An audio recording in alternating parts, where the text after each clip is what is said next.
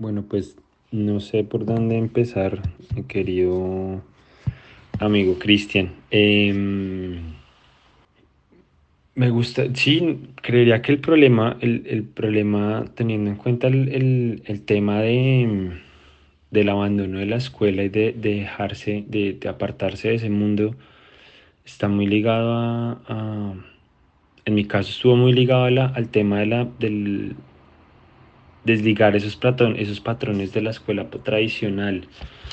Creo que por más metodologías, por más teoría, por más em, conceptos que se puedan llegar a manejar a raíz del, de la teoría y de lo, que uno, de lo que uno aprende en la universidad, de lo que le están inculcando en una universidad, eh, el llevarlo a la práctica y el ver la realidad de la escuela eh, es otra cosa totalmente diferente. Creo que eso fue uno de los primeros de las cosas que más me, me, chocó cuando recién yo estaba comenzando la licenciatura y, y después ver que, que, el, que, la teoría de la práctica había mucho trecho y que obviamente poder llegar a, a, implementar mm, tantas cosas que uno veía en clase eh, eran demasiado complicadas porque porque se daba uno cuenta que, que las cosas no eran así, que la realidad del, estudiante era diferente, que el niño llegaba con hambre, que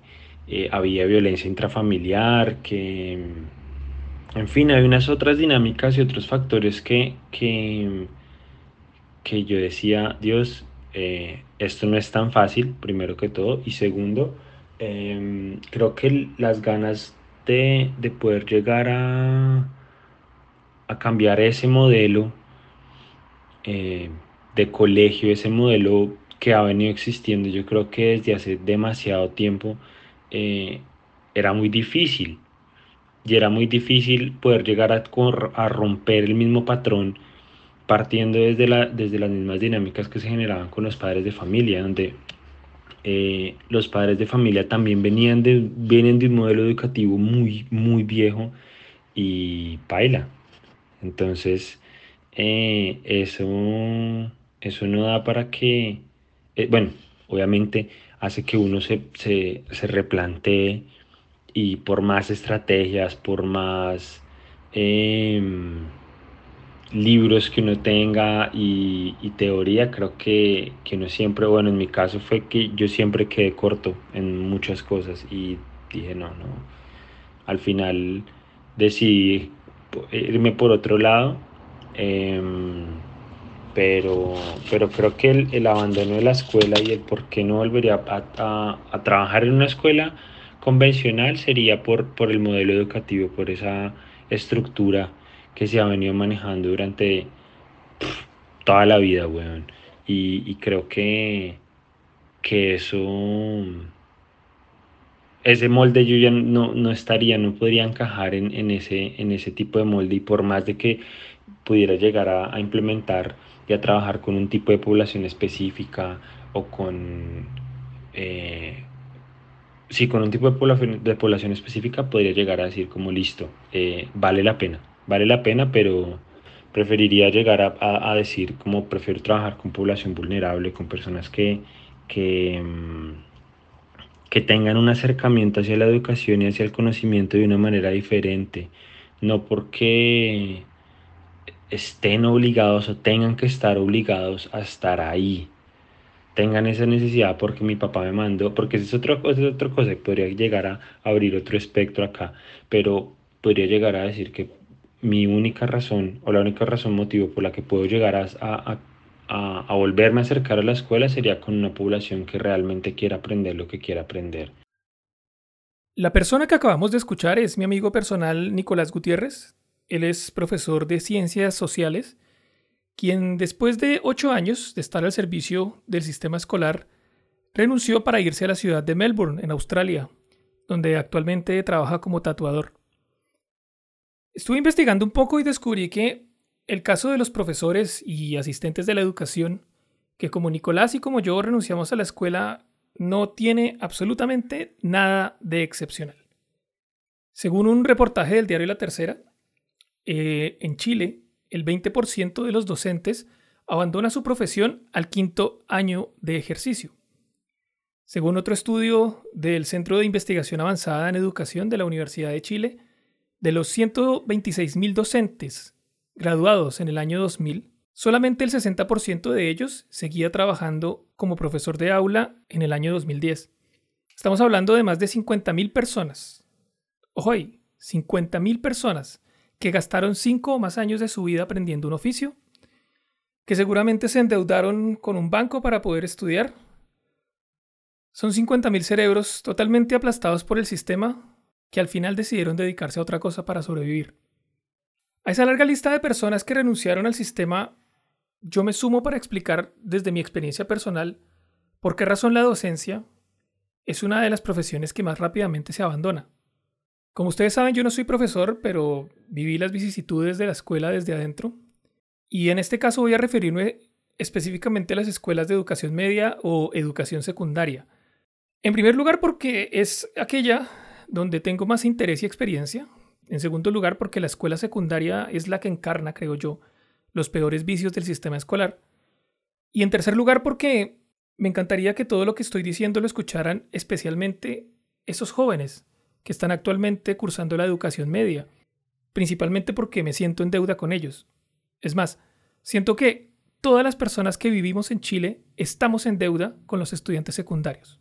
Jamás deberíamos olvidar que fueron ellas, ellos y ellas quienes encendieron la chispa, quienes tuvieron el valor de oponerse al conformismo en el que estábamos sumidos todos, los adultos, y alzar la voz para cambiar a una sociedad entera. A ellos les digo, mis queridas chiquilles, yo estoy aquí para decirles que si ustedes tuvieron la fuerza para iniciar el movimiento que cambiará radicalmente a este país, y que espero yo sea un ejemplo para el resto de los países de Latinoamérica, ustedes también tendrán la fuerza para cambiar el sistema escolar. Y seguramente no para ustedes, que ya están transitando la última línea de montaje de esa fábrica de salchichas que es la escuela, pero sí para las generaciones que vienen, para los ciudadanos del futuro, para esos niños que apenas están empezando a caminar o que aún están por nacer. Esto naturalmente no se gana sin luchar, y para luchar correctamente, hay que conocer al enemigo. De manera que vamos al lío.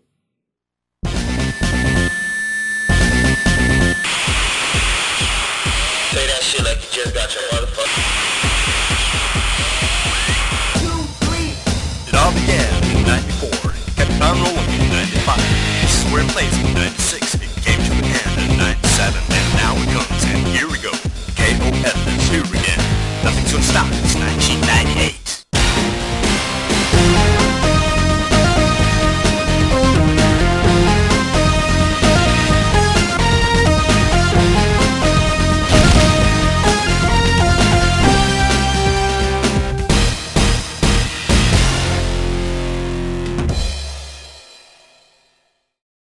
El aparato de la escuela es como las cubetas que uno mete al congelador para hacer hielo.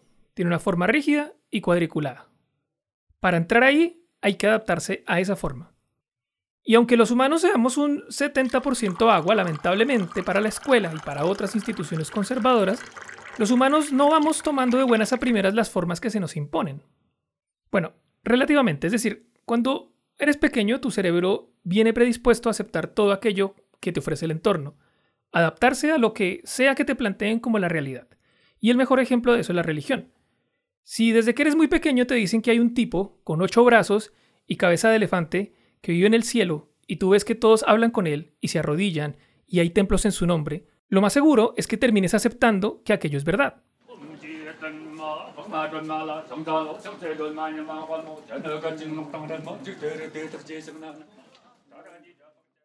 Claramente, para nosotros eso suena ridículo. Ocho brazos, una cabeza de elefante, ¿qué es esa mierda? ¿Quién puede ser tan estúpido para creerse un cuento como ese? Bueno, eso es exactamente lo mismo que pensaría un hindú al que le cuenten por primera vez que un carpintero en Medio Oriente andaba con un parche de 12 tipos y se dedicaba a convertir el agua en vino, a revivir a los muertos, a curar a los enfermos y demás paparruchas que en este mismo instante hará que cualquier cristiano católico evangélico convencido de su fe deje de escuchar este podcast ahora mismo. Tantas preguntas. ¿Acaso es mucho pedir un poco de fe ciega? Lo que quiero decir es que la capacidad de razonar críticamente, la capacidad de no aceptar la realidad que se nos impone es algo que no se desarrolla espontáneamente. Es una habilidad que se debe cultivar de manera consciente y que lleva, por lo demás, mucho tiempo.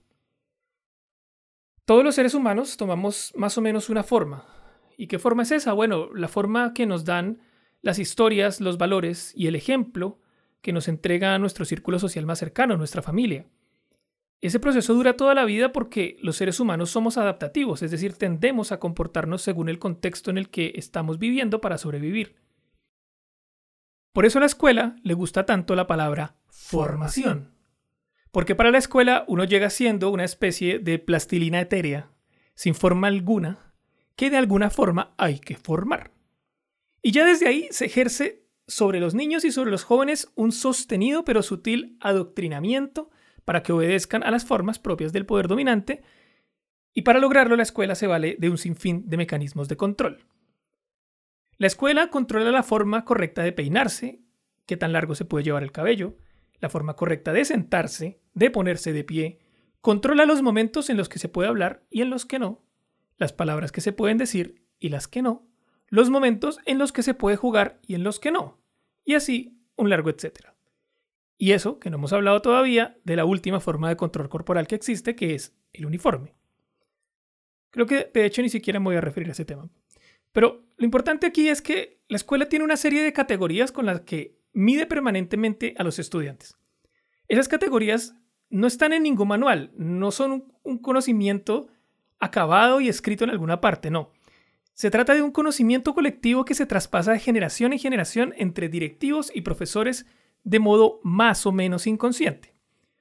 Estoy hablando de un cojonal de comportamientos que no se cuestionan, que se repiten una y otra vez, gracias a que todos los trabajadores de las escuelas ya pasamos por una siendo estudiantes y por lo tanto asumimos que todo eso es normal. Y aquí es donde entra el pensamiento crítico, muchachos. Grábense esto en la cabeza. Nada, absolutamente nada es normal. O sí, pero lo que llamamos normal es algo que obedece a una norma y cuando hablamos de normas estamos hablando de poder. Por lo tanto, si queremos alimentar nuestra capacidad de pensar críticamente, tenemos que asumir que lo normal es un mandato que viene de algún lado y nuestro deber es averiguar de dónde. Porque cuando se desnuda el origen de lo que consideramos normal, podemos dar un paso hacia el cambio. Y en lo que refiere a la escuela, la gran mayoría del orden que, que se le impone a los estudiantes y maestros no solamente no es normal, sino que es absolutamente ridículo. Y vean esa forma. He oído de pecho cuadrado, pero esto es ridículo. Cuando digo esto, recuerdo aquí cuánto tiempo y energía se pierde en los colegios secundarios y de educación media corrigiendo la forma de hablar de los jóvenes, específicamente luchando para que no digan groserías. Y cuando digo esto me empieza como a ver un estrés y me empieza a contracturar el cuello de solo acordarme. Frasecitas como, a ver, joven, ¿qué es ese vocabulario? Niño, niño, niña, cuida esa boquita. Modera el vocabulario, joven, por favor, que esto es un colegio. ¿Esto es un colegio? ¿Esto es un colegio? Perdón, pero yo no creo que exista un lugar en el que se puedan aprender e inventar más groserías que en un colegio. Bueno, no sé, tal vez la cárcel o los realities, no sé. Yo no sé ustedes, pero a mí eso me parece sencillamente genial. Es decir, que un grupo de jóvenes manipule el lenguaje espontáneamente para inventarse vulgaridades, a mí me parece increíblemente maravilloso. Y con esto quiero dejar clara cuál es mi postura respecto a ese tema. Jamás, en todos mis años al interior de la escuela, sancioné a ningún estudiante por decir una grosería delante de mí. Jamás. Me importaba y me importan 40 hectáreas de pichula molida que los jóvenes hablen a punta de garabatos. Y es así. Y les voy a explicar por qué. Los insultos son una parte esencial de cualquier idioma. Son formas del lenguaje que sirven para expresar un espectro de emociones que no solamente son naturales en los seres humanos, sino que son indispensables para nuestra salud mental. Expresar la ira, el enfado, la frustración, el dolor, la indignación, etc. Necesitamos de las groserías para expresarnos porque si no andaríamos enfermos, se los puedo asegurar. Hoy expresaríamos esa violencia no solamente con palabras, sino también con golpes, gritos y eventualmente disparos o puñaladas. Pero por otra parte, en los barrios populares de Latinoamérica, insultarse entre amigos es una señal de confianza. Significa que somos tan amigos que puedo tratar a tu madre de puta o decir que naciste por el culo y aquello no te va a ofender, sino que te lo vas a tomar bien y puede que incluso te rías. Y eso no es un comportamiento que se reduzca a las clases populares o a las clases bajas, claro que no, es igual en las clases altas también. Bueno, tal vez no entre los viejitos aristócratas que juegan al golf el miércoles por la mañana, pero sí entre los jóvenes de los barrios altos. Seguro a lo mejor usan otras vulgaridades, yo qué sé, pero se tratan a punta de garabatos todo el día, todos los días. Escúchenlos y se darán cuenta de que digo la verdad. Entonces, cuando la escuela insiste e insiste en que los jóvenes hablen bien, derechamente está negando su modo de expresión natural y no solamente el de ellos, sino el de sus grupos de pares, de sus padres y el de sus amigos del barrio. ¿Y qué sucede con esto? Bueno, que los jóvenes desarrollan una fuerte resistencia a la escuela y también una profunda desconfianza hacia el profesorado, por muchas otras cosas, el lenguaje es solamente una de ellas. Pongamos por ejemplo que están ellos en el patio del colegio o en un pasillo o lo que sea hablando de cualquier tema y se acerca un profesor. No importa cuán inocente sea el tema del que están hablando, apenas se acerca uno, ¡pum!, se quedan callados. Muchas veces uno llega a escuchar, oye, cállate que ahí viene el culo a la biblioteca. Eso escuchaba yo. O cuando yo era estudiante, yo decía en Colombia, chito, chito, que ahí viene la cucha de química. Y después tenemos la desfachatez de preguntar o de decir, ay, ¿por qué será que no participan en clase? Es que los estudiantes nunca participan. Pero obvio si cada vez que abren la jeta les dicen que está mal. Si lo primero que les dicen en la mañana es, cállense que va a empezar la clase. Y ahí es cuando llegan los argumentos tipo, es importante que los jóvenes aprendan a ser respetuosos, porque si no después van a quedar mal en situaciones en las que no se pueden decir groserías. Imagínatelos hablando así en una entrevista de trabajo. Señora, le aseguro que los jóvenes tienen clarísimo que hay contextos y lugares en los que no se puede hablar con groserías. Se lo aseguro. Y por lo tanto, ese argumento responde a expectativas de situaciones hipotéticas que son casi ridículas. Muchas veces yo escucho en el colegio cosas como, es que si no los corregimos después van a hacer sus prácticas en un hotel de lujo y los van a echar por hablar tan feo. A quienes dicen eso no es que les importe mucho que los vayan a despedir a los estudiantes. No, lo que en realidad les preocupa es que el nombre de la institución se va a ver afectado y otras estupideces. Además, también les va a quedar un tremendo cacho, un problema que resolver para buscarle otro lugar de práctica a este estudiante porque es muy grosero. Eso es lo que de verdad les importa, no que ustedes hablen mal.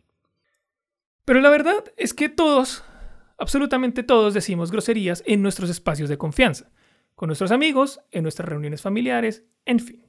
Señores profesores, señores que aún están en la escuela, Entiendan de una vez que para los adolescentes la escuela es un lugar en el que la única opinión que importa es la de sus amigos y sus compañeros, la de sus pares, no la de un profesor conservador que los sanciona por decir una puteada y que después entra a la sala de profes y dice a viva voz, oye, de nuevo está el pendejo culiado ese del Cárdenas hueveando en el baño. O para ser menos chileno y más bogotano decir, uy, ya tengo clase otra vez con estos malparidos del octavo C. Frases que se escuchan en las salas de profesores permanentemente. Ya, oh, weón, concha tu madre. Ya, mira, esta- así está la cuestión acá. Todos los niños, eh, eh, todos los cursos que yo tengo 28 los dividen en dos grupos. Yo y cruzo nomás, concha tu madre. Se me cruzó un weón. Eh, entran, eh, se dividen en dos. Entonces, lunes, el grupo 1 va lunes, miércoles, viernes, eh, y después martes, y así. Y el otro grupo también. Pero mientras el grupo 1 está online, o sea, está presencial, el grupo 2 está online. Entonces tengo a 15 pendejos dentro de la sala y 15 online, ¿cachai? Entonces tengo que eh, conectar, porque el, sistema online es, eh, tengo un iPad colgado en la sala para que los estudiantes de la casa vean la mierda.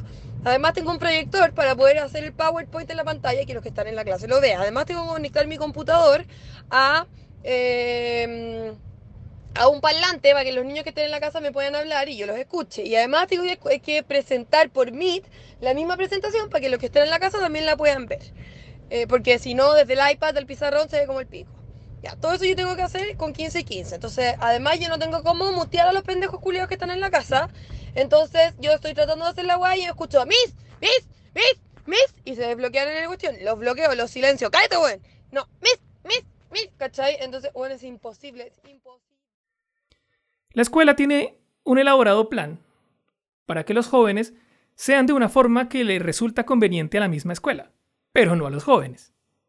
Es decir, la escuela dice algo así como, traigan a los jóvenes que aquí los formamos, en lugar de recibirlos y comprender cuál es la forma que ya traen, que por supuesto es una, y preguntarles además cuál es la forma que quieren tener.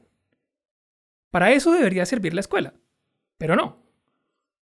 Todas las discusiones al interior de la escuela tienen que ver con la pregunta ¿cómo formamos a nuestros niños y jóvenes? Pero nunca ¿cómo adaptamos la escuela para darle cabida a la forma que ellos traen?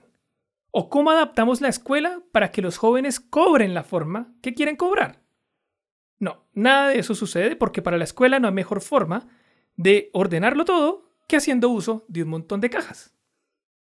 Así es, cajas. ¿Qué es el aula? Una caja. ¿Qué es el currículum? Una caja. ¿Qué son los horarios? Cajas. ¿Qué son los libros de clase? Otras cajas. ¿Qué es la sala de profesores? Una caja. ¿Qué son las asignaturas? Cajas. ¿Qué es un curso? Una puta caja. Así que voy a examinar a continuación cada una de esas cajas, comenzando por la primera que enuncié, el aula.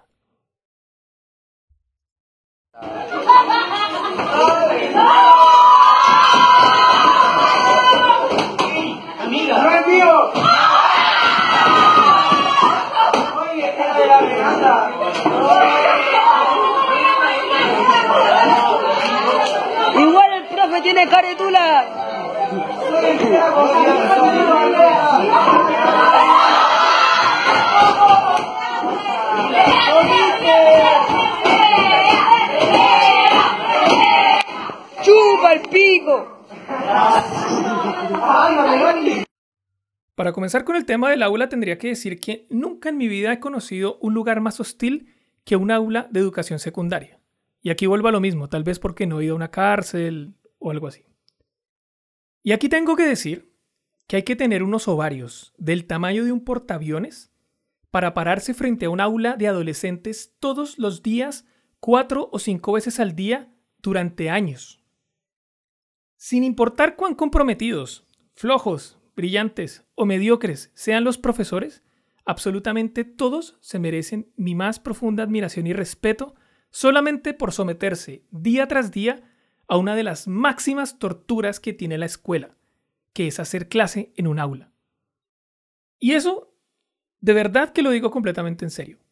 Es más, reto aquí a cualquier profesional de cualquier área en el mundo a que ingrese a un aula secundaria de una escuela pública en Latinoamérica, no para enseñar nada, no. Lo reto para que entre y mantenga la atención y el orden durante una hora. Ojo, no estoy hablando de verdad de entrar a enseñar contenido alguno, no. Estoy hablando de entrar y mantener la atención y el orden una hora. Simplemente eso. A los dos días renuncian, se los juro. Recuerden esa estadística maravillosa y trágica con la que comenzamos este episodio. El 20% de los profesores en Chile deja la docencia en menos de 5 años. Eso no solamente tiene que ver con el modelo del aula, claro, sino con muchas cosas más, pero centrémonos por un momento en el aula. El desafío de enseñar en el aula funciona más o menos así. La escuela contrata al profesor, lo lleva hasta el aula y le dice algo así como, mira, eh, entra a esa cocina que está ahí y prepárame una torta de profiteroles rellenos con crema pastelera y recubierta de caramelo en menos de una hora. Y lo único que tienes es harina, agua y un horno. Y cualquiera diría, ¿y la levadura? ¿Y el azúcar para hacer el caramelo? ¿Y cómo así que en una hora? Nada, papá, entre y hágale como pueda. Eso es más o menos hacer clase en un aula. El aula es una de las cajas favoritas de la escuela porque se sostiene en la teoría de que para aprender es necesario someterse a un aislamiento o a una situación en la que uno esté concentrado y aislado del mundo. Según la escuela, aprender es una actividad que requiere silencio y atención. Entonces, claro, ¿qué mejor que encerrar a 40 púberes entre cuatro paredes con un adulto que les va a decir lo que tienen que aprender? Las escuelas funcionan bajo la ficción de que al cerrar la puerta todas las distracciones del mundo quedan afuera y entonces podemos dedicarnos a aprender. Patrañas. Pues mis queridos, hace años que el mundo ingresó al aula, les guste o no. Es más, siempre ha sido así. ¿Quieren ejemplos? Consideremos a un joven promedio, por ejemplo, que la noche anterior no durmió porque su papá lo echó de su casa porque lo pilló fumándose un cañito de marihuana, por ejemplo. Pensemos, por ejemplo, en una joven que es abusada sexualmente por un pariente cercano de manera regular. O pensemos en un chico deprimido que no tiene amigos ni adentro ni afuera del colegio y que está contemplando la idea del suicidio. Pero no seamos tan negativos y pensemos también en el joven que en las tardes sale a rayar paredes con un spray porque sueña con convertirse en grafitero profesional, o en el joven que está entrenando para la batalla de freestyle que va a tener el próximo sábado, o tal vez podemos pensar en la niña que está publicando un fanfiction en Wattpad y tiene 12.000 lectores que están esperando a que entregue su próximo capítulo. En todos y cada uno de esos casos tenemos al mundo entrando en el aula. Tenemos los mundos de 40 seres humanos que piensan, sueñan, sienten y tienen problemas como cualquier otra persona en el planeta. ¿Pero qué tiene que ver eso con la educación escolar? Nada. ¿Qué importancia tiene eso? Esas motivaciones personales, esos mundos de los jóvenes dentro de la escuela? Ninguna. Es más, a la escuela todo eso le chupa un huevo. Así como le chupa un huevo que el docente esté con depresión crónica y el día anterior haya estado bebiendo desde las 2 de la tarde mientras corregía pruebas atrasadas. Así como le chupa un huevo que la docente esté hecha añicos por dentro porque su papá se está muriendo de cáncer y el sueldo de profesora obviamente no le alcanza para pagarle el tratamiento. A la escuela tampoco le importa que el docente de historia tenga una banda de thrash metal y que toque la batería como los dioses o que la profesora de química tenga un grupo de investigación sobre energías renovables. Tampoco le importa que la profesora de matemáticas sea ajedrecista profesional o que el profesor de historia a su vez sea un bailarín profesional. No, nada de eso importa. Todo eso se suspende cuando entramos al aula. Porque en el aula lo que importa es la performance. Pero ya voy a explicar a qué me refiero con eso. En las últimas décadas el mundo, en su totalidad, ingresó al aula en forma de teléfonos celulares. Por medio de esas pantallas, que todos tenemos en nuestros bolsillos, se transmiten 24/7 todas las actividades humanas que existen, desde las más espantosas hasta las más esperanzadoras. Desde una universidad que está subiendo un paper sobre una posible vacuna para el VIH, una explosión en el aeropuerto de Kabul, o hasta un tipo que está sacándose los mocos en vivo y en directo desde su habitación en Escocia. Quién sabe, todo se puede encontrar en Internet. Pero nada de eso incumbe a la escuela, es decir, los jóvenes entran, la puerta se cierra y al interior de esa horrenda y desvencijada caja que es el aula, el docente hace uso de la siguiente caja favorita de la escuela después del aula, que es nada más y nada menos que...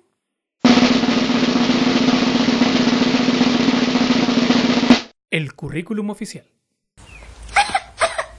Maldita Stricter. Se cree muy lista. Tan lista sin su libro para maestro. El currículum oficial es un documento diseñado por un montón de burócratas que no tienen ni puta idea de lo que es estar parado en un aula. Bueno, ok, ya. Tal vez eso es un poco prejuicioso, lo acepto. Entonces, digamos, no, que son personas que tienen experiencia, seguramente hay algunos, o que tienen estudios, ¿no? Entonces tienen magíster, doctorado, investigaciones en aula, no sé.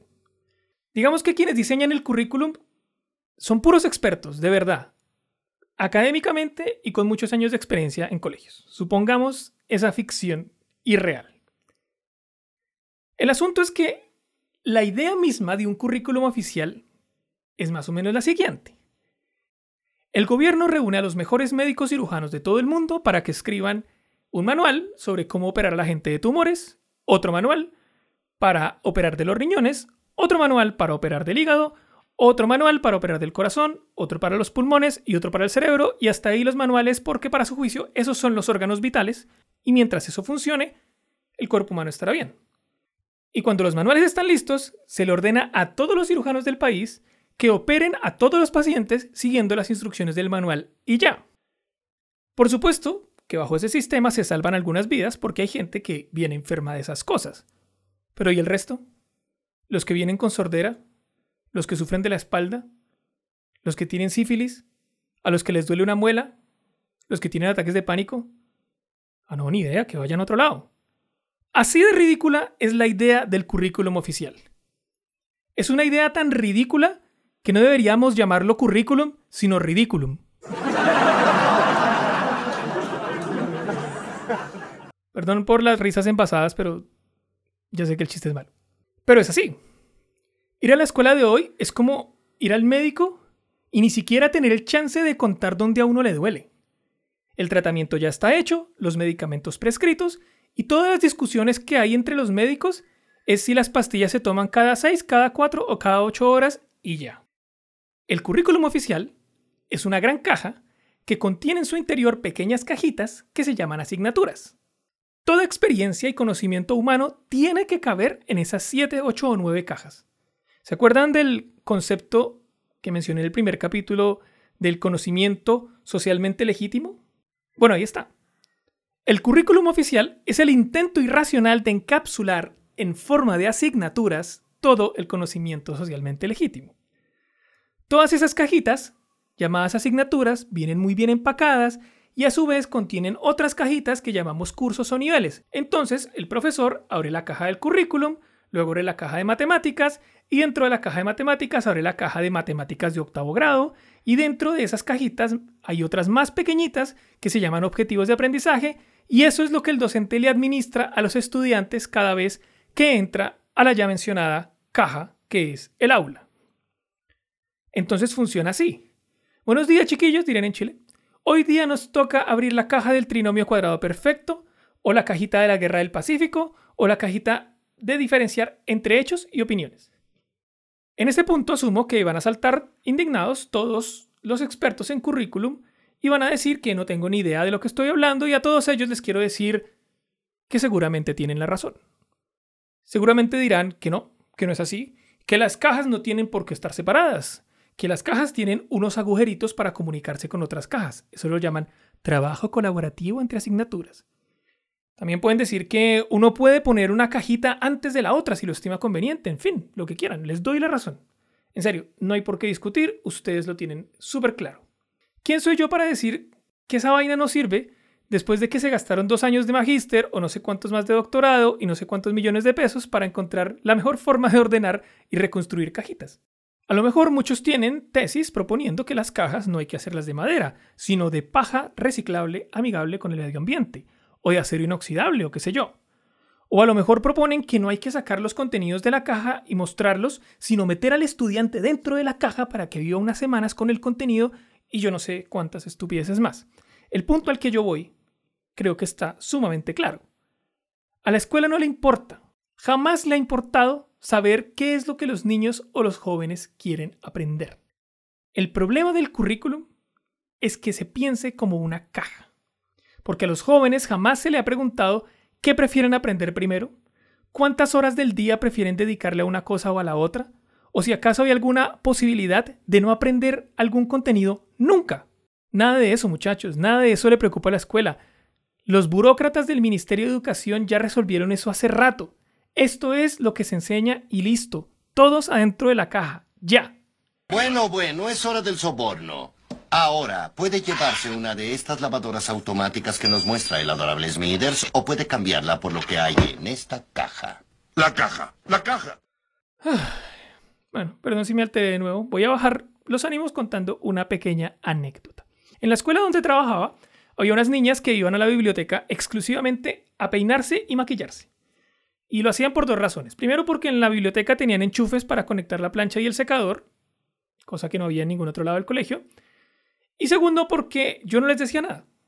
Conectaban el celular, veían un tutorial en YouTube y se maquillaban. Se alisaban el pelo, quedaban espléndidas.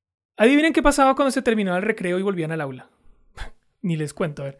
Ni siquiera alcanzaban a llegar al aula sin que algún inspector, profesor, coordinador o lo que sea les dijera algo.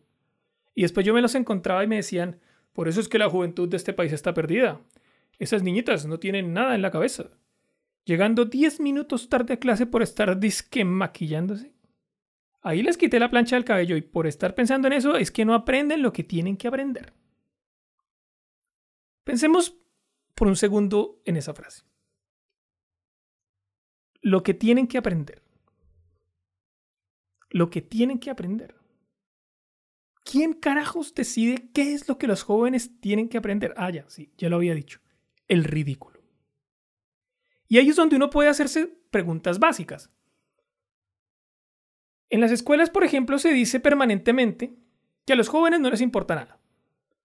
Yo a ellos les podría responder, bueno, pues a mí me parece que a esas niñas, por ejemplo, sí les interesaba algo, el maquillaje, la estética, la moda. ¿Cómo responderían, mis queridos profesores, si una de estas niñas se acerca y les formulan preguntas como las siguientes? Inventemos. Profesora de química, ¿será que usted me puede enseñar cómo es que se hace un esmalte? ¿De dónde salen los colores del rubor? ¿Qué minerales se usan? ¿Son minerales lo que se usan o qué son? Profesora de historia, ¿será que usted me puede enseñar por qué en Europa en el siglo XV los hombres nobles y reyes se maquillaban y los hombres de ahora no? Profesora de matemáticas, ¿será que usted me puede enseñar el concepto de simetría y la proporción áurea en el rostro humano para saber cómo maquillo a mis tías para el bautizo de mis primos? Seguramente estas niñas no van a llegar con esas preguntas ni en un millón de años luz, pero supongamos que lo hacen. ¿Qué le responden ustedes? Yo me imagino respuestas como, eso es algo que se ve en el último grado, en décimo, ahí les cuento. O no, no, esto es un colegio técnico profesional, aquí no se ven esas cosas. O yo no sé, mi hija busca en Google. En fin.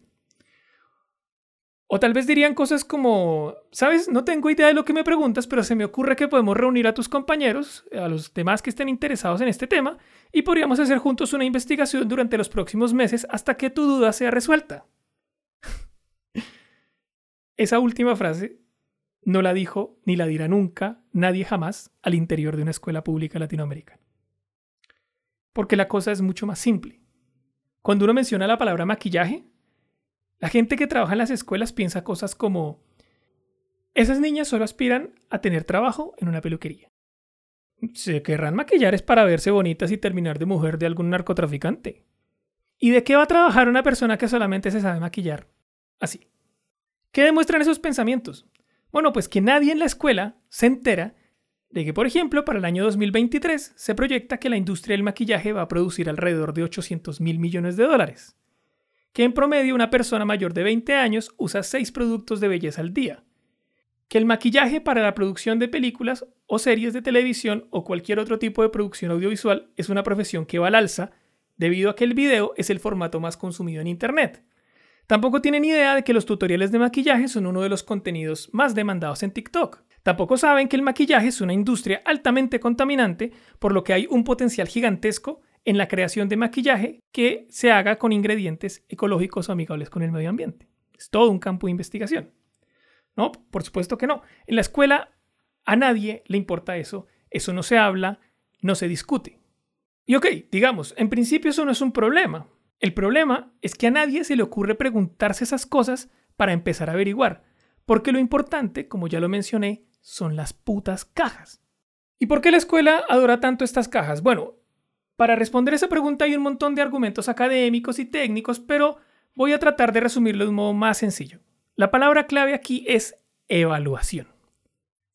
Estoy diciendo que la clase pasada te mandaste Ya, a no cambiar. estoy ahí, no hay sentar nadie entonces. Te mandaste a ¿Me va a cambiar. sacar y no usted de la hiciste sala? ¿Me nada. va a sacar usted de la sala? ¿Me va a sacar usted de la sala? Ya, ese es tu problema. Ah, no sé, yo no hay sentar, si tenía que sentar yo, no hay sentar nadie entonces. ya está la huevo. Hay buscar la vieja carrera, hágalo, hágalo por el reglamento, no, vamos al tiro. Continúe la Vamos a gana si yo le estoy pagando a usted para que me haga clase. Si yo, yo a usted le pago todos los meses para que me haga las clases y no va a dejar de presentarme. Nadie se va a presentarse entonces. La escuela tiene la legítima necesidad de evaluar, es decir, la escuela necesita saber si después de todo el tiempo que los estudiantes han estado en sus aulas han aprendido lo que tienen que aprender. De nuevo esa puta frase. Es decir, si el tiempo y el esfuerzo han valido la pena, ¿ya? Saber si el estudiante aprendió. Y pues resulta que hay una serie de conocimientos y habilidades que son muy difíciles de medir, por no decir que imposible. Y también hay otros conocimientos que no son tan difíciles de medir. Hay conocimientos que son más sencillos en términos de evaluación. Entonces partamos por esos, por los sencillos. Por ejemplo, ahí están las matemáticas. Ahí las matemáticas pueden ser cortadas en pedacitos y ser puestas en una secuencia. Uno no puede multiplicar si no sabe sumar. Nadie puede resolver una ecuación sin comprender que es una variable o una incógnita. En la física, por ejemplo, no se pueden aprender las leyes de Newton sin dominar el álgebra. En fin, ahí funciona más o menos la idea de las cajas. Se trata de conceptos que además son universales, o sea, funcionan aquí y en la quebrada del ají, y a menos que uno esté haciendo un doctorado para refutar las teorías o los procedimientos matemáticos más aceptados, esos conocimientos van a ser útiles para cualquier cosa que requieran matemáticas. Para un ingeniero, un contador, un economista, un programador, esos conceptos van a ser más o menos siempre los mismos y van a ser útiles. Pero hay muchas otras cosas, como la competencia lectora, como la expresión escrita, como el conocimiento de la historia, como la expresión artística o musical, o el aprendizaje de un segundo idioma o la filosofía, que no resisten la idea de la caja. Son conocimientos o habilidades que funcionan de un modo distinto. Esa es su naturaleza como saberes. Cuando uno aprende matemáticas, no están en juego las emociones o la clase social a la que uno pertenece o los prejuicios que uno tenga sobre el mundo de las personas. Tampoco las experiencias personales o lo que me dijo el pastor de la iglesia el domingo. Mientras que cuando se trata de aprender a leer y a escribir, todo eso es precisamente lo más importante. Y como uno no puede juzgar una experiencia personal como correcta o incorrecta, pues es muy difícil medir objetivamente que alguien lee bien o escribe bien o escribe mal. Hay ciertas convenciones útiles, pero objetivamente es muy difícil medir ese conocimiento. Entonces lo que hace la escuela es convertir ese conocimiento en cajas. Se divide el aprendizaje del idioma español, por poner un ejemplo, en las partes que lo componen. El alfabeto, la sílaba, la palabra, la oración, el sujeto, el verbo, el predicado, los artículos, las preposiciones, y se les va administrando a los jóvenes en pequeñas dosis cada uno de esos conceptos para que las memoricen. Y ahí sí que es muy fácil medir si la persona aprendió o no. Es decir, yo hago una prueba en la que diga, la expresión sobre es A, un verbo, B, un artículo, C, una preposición, D, un sustantivo. Y listo, papá, si todo, tome su nota y hasta luego. Usted ya sabe leer. Pero todos sabemos que leer es muchísimo más complejo que eso, que decodificar la lengua escrita no basta para desarrollar o comprender o construir el sentido de un texto, que saberse el abecedario no sirve para escribir un ensayo. ¿Cómo se mide el sentido que un niño puede extraer de un mito o una leyenda que acabo de leer? ¿Cómo se mide la profundidad emocional con la que un joven logra expresarse cuando escribe? Es muy difícil. Yo diría básicamente que no se puede.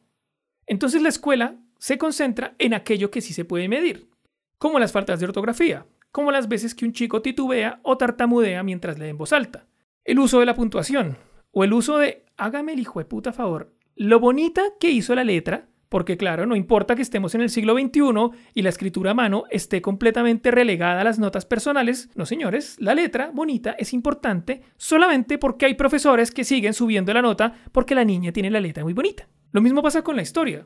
Es muy difícil saber si una joven o una niña comprendió todo lo que un hecho histórico significó en su momento y la relevancia de ese hecho en relación con el presente.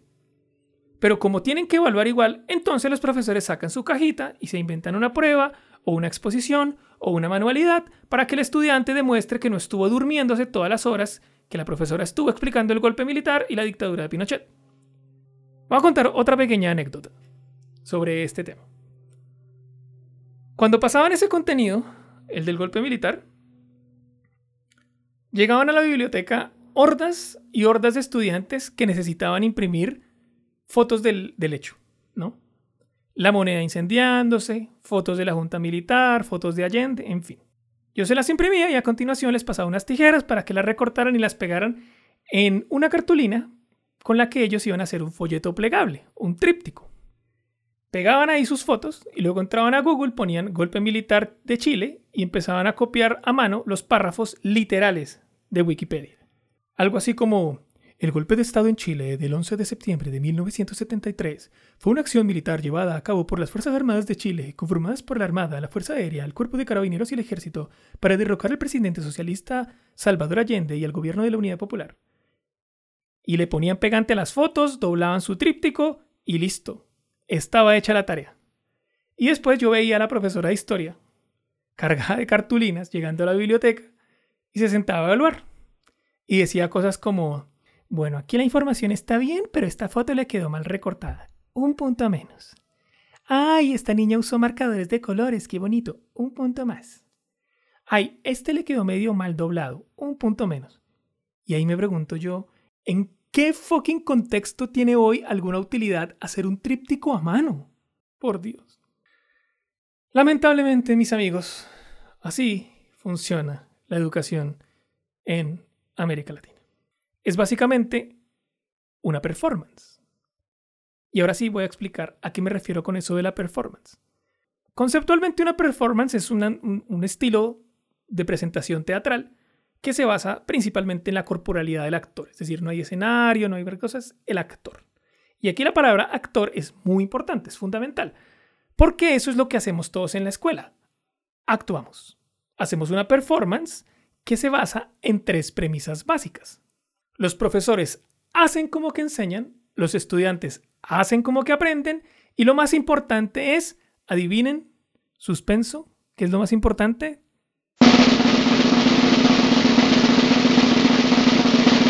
La nota. Así es, señoras y señores, Su Majestad, la nota. Muchos de ustedes podrán decir, no, no, no, no, no, no es así. Lo que interesa es lo que se queda en la cabeza. Nadie te va a preguntar por tus notas para conseguir un trabajo, así que ocúpate de aprender. Bla, bla, bla, bla, bla, bla. Y sí, tienen razón. Pero en lo que compete la escuela, lo más importante es la nota. Y en la escuela secundaria los estudiantes lo entienden perfectamente. Por eso siempre preguntan, ¿y esto tiene nota? Porque la nota es la única moneda de cambio que un adolescente promedio te acepta para hacer un trabajo en el colegio. Nada más. Y es así porque saben que al final esa nota puede influir en su promedio final y hacer que repitan el curso o no, o que vayan a la universidad o no. Y ya. El resultado de todo esto, mis queridos amigos, es que la escuela pública latinoamericana es una olla en la que se cuecen a fuego lento los peores males de nuestra sociedad, porque lo que realmente aprendemos nada tiene que ver con el logro académico. La formación de seres humanos integrales, de ciudadanos participativos. Por favor. En la escuela aprendemos a agachar la cabeza frente a la autoridad sin importar cuán ridículo sea su mandato. Aprendemos a obedecer órdenes sin importar lo estúpidas que sean. Aprendemos a mentir para evadir el castigo. Aprendemos a evadir la realidad a punta de celular, alcohol, drogas duras o drogas blandas porque estamos tan aburridos de escuchar al tipo que está al frente tratando de enseñarme algo de química que gracias a Dios existen las redes sociales y el clotiazepam. Aprendemos a ver a los otros como nuestra competencia, como esa persona que puede quedarse eventualmente con mi empleo. Por esa razón, en casi todas las escuelas odian a los cerebritos, a esos jóvenes bien adaptados que aprendieron a obedecer, a estar callados y a hacer estrictamente lo que les dicen que hagan. Esos son, en la opinión de la escuela, los mejores estudiantes, los silenciosos, los obedientes, los bien peinados, los que arrastran el alma muerta. Los demás, los que, por ejemplo, saben dominar su cuerpo al detalle para practicar un deporte, o los que no se pueden quedar sentados, pero serían unos excelentes bailarines, o los que no se pueden quedar callados y por lo tanto serían unos excelentes conferencistas o vendedores, o los que no pueden dejar de hacer chistes todo el día y por lo mismo serían excelentes comediantes, o los que escriben poesía en la soledad de su habitación, o los que tienen una banda de rock. No, ninguno de esos le sirve a la escuela. Ninguno. Un antiguo colega siempre decía, aquí lo que sirve es ser pesado con los cabros. Tú les das un poquito de confianza y los perdiste. Nada de eso. Aquí hay que ser estricto y duro con ellos, que te respeten. Y ahí, después, con los años, puedes ir soltando un poco. Puedo estar equivocado, pero es lo que a mí me ha funcionado. A ese colega y a todos los profesores que piensan así les digo, ¿saben qué? Tienen toda la razón. Eso es exactamente lo que el sistema escolar espera de ustedes. Por eso es que les ha funcionado tan bien. Porque lo que ustedes han hecho es atemorizar a generaciones enteras de jóvenes para que respondan a sus pruebas, a sus pautas, para que salgan con su cartoncito de educación media a obedecer a cualquier jefe que los trate tan mal como los trataban ustedes. Ese método les ha funcionado porque ustedes se han encargado de hacer que cada niño, cada niña, cada joven salga del colegio pensando que él por sí mismo no vale nada, que solamente es útil cuando obedece a alguien que le dice lo que tiene que hacer, que le dice lo que tiene que pensar, y que lo que piensa él o lo que sienta él importa mucho menos que hacer las cosas como siempre se han hecho porque el sistema tiene que seguir funcionando. O como escribiría Frank Herbert en su novela Dune, la especia debe fluir. porque quien controla la especia controla el universo. Y ustedes me preguntarán, ¿cuál es la especia? Tranquilos jóvenes, no se preocupen, ya vamos a eso. Lo importante es que hasta este punto solamente he descrito a grandes rasgos qué es y cómo funciona la escuela, pero no he terminado de resolver la pregunta ¿por qué la escuela es así? ¿O por qué ha pasado todo esto? Y si está tan mal, ¿por qué es tan difícil cambiarla? ¿Por qué los directivos siguen haciendo todo como lo han hecho siempre? ¿Por qué los profesores siguen pasando el currículum como lo más importante? ¿Por qué los ministros de educación no han presentado nunca una reforma educativa seria? ¿Por qué todos siguen sosteniendo la escuela tal y como es a pesar de todo lo malo que hay en ella? ¿Qué es lo que quieren? ¿Qué es lo que quieren? La respuesta a esa pregunta vendrá durante y después de esta pausa musical.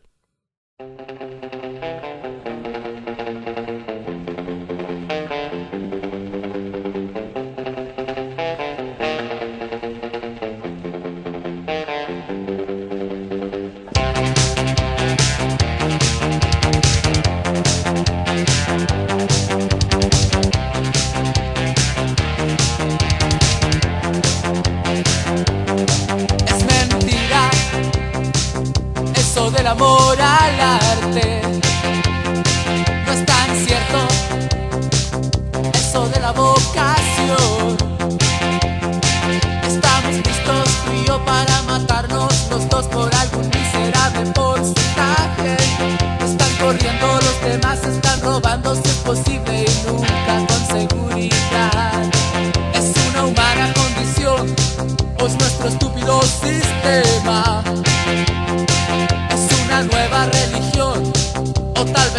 vez solo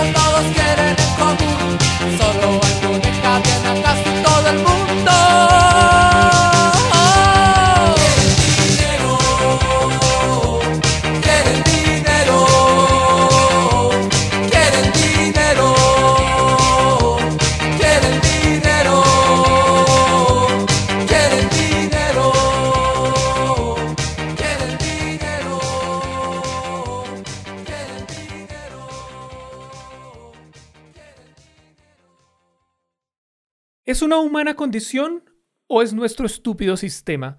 ¿Es una nueva religión o tal vez solo sea su emblema? El profesor no tiene en la cabeza enseñar como el doctor no sale de su casa para sanar. Somos un perro tras un hueso, esclavos de los pesos. Todos y cada uno de los que sostienen el sistema educativo tan horrendo y asqueroso que tenemos sin hacerle cambio alguno, quieren una sola cosa. Quieren dinero. El dinero es la sustancia que mantiene muy bien aceitada a esta máquina de aniquilar cerebros. Si les interesa saber de qué manera se financia una escuela y por qué el dinero es el perverso incentivo por el cual estamos más cagados que vara de gallinero, los espero en el próximo episodio y les recuerdo que pueden seguirme en Instagram como arroba culto la ignorancia, en Twitter como culto ignorancia o me pueden escribir al correo culto. Si les está gustando este contenido, compártanselo a alguien que como yo deteste la escuela y nos vemos en una próxima oportunidad. Gracias por escuchar.